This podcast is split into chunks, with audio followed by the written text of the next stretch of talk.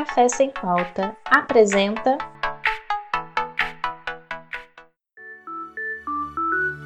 Os novos desafios da educação.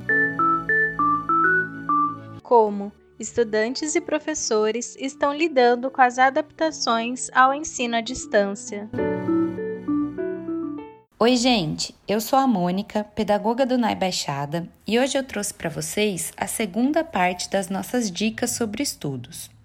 Essas dicas, especificamente, vão tratar do como estudar, ou seja, como organizar melhor o momento em que você já separou para os seus estudos. Então vamos lá. Passo 1. Defina, na medida do possível, um horário específico para as atividades de cada UC que você está cursando. Uma rotina nesse momento vai facilitar o seu aprendizado. Passo 2. Escolha um lugar adequado para estudar e, se possível, silencioso, com uma mesa e uma cadeira. Vamos deixar a cama e o sofá para dormir e descansar. Uma boa iluminação também vai te ajudar.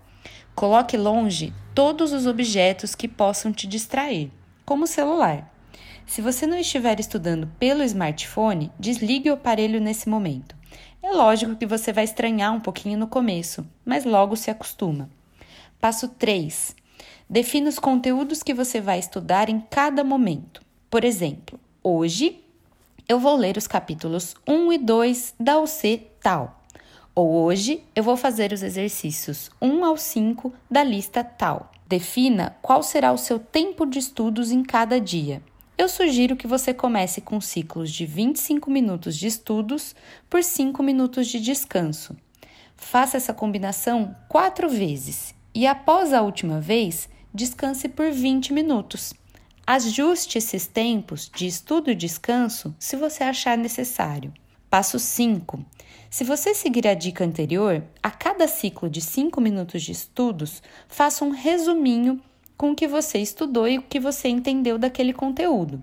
É um resuminho, não é uma monografia. Use palavras-chave, frases curtas que vão te ajudar a lembrar o conteúdo. Passo 6. Não se culpe pelas suas pausas. Descanse entre um conteúdo e outro. Toma um café, toma uma água, veja suas redes sociais. No passo 7, você retoma os estudos. Caso eles sejam da mesma disciplina anterior, veja o resumo que você fez. Após o tempo total de estudos, faça um novo resumo acrescentando os novos aprendizados que você teve. Passo 8. Ao final dos ciclos de estudos, destaque o que você aprendeu quais conceitos, quais técnicas você entendeu e quais operações você sabe agora. Faça relações com o que você já sabia antes sobre o tema. Pode escrever livremente. Essa é uma excelente maneira de verificar o que você entendeu de verdade. Passo 9.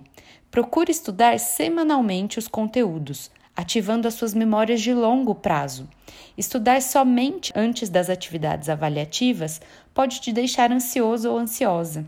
Passo 10. Lembre-se que quem aprende é você. Portanto, por mais que o professor se dedique e elabore diferentes metodologias, a aprendizagem não funciona somente observando e ouvindo. Normalmente, quando fazemos algo e somos ativos em relação à nossa aprendizagem, nós conseguimos agregar mais. E por último, eu vou deixar aqui algumas sugestões finais que podem te ajudar. Vamos lá!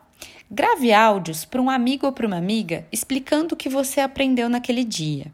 Ou então, montem um pequeno grupo em que vocês possam fazer isso uns com os outros. Faça questões para você mesmo. Responda suas próprias questões e corrija quando não acertar. E não se esqueça, esse é um período desafiador para todos.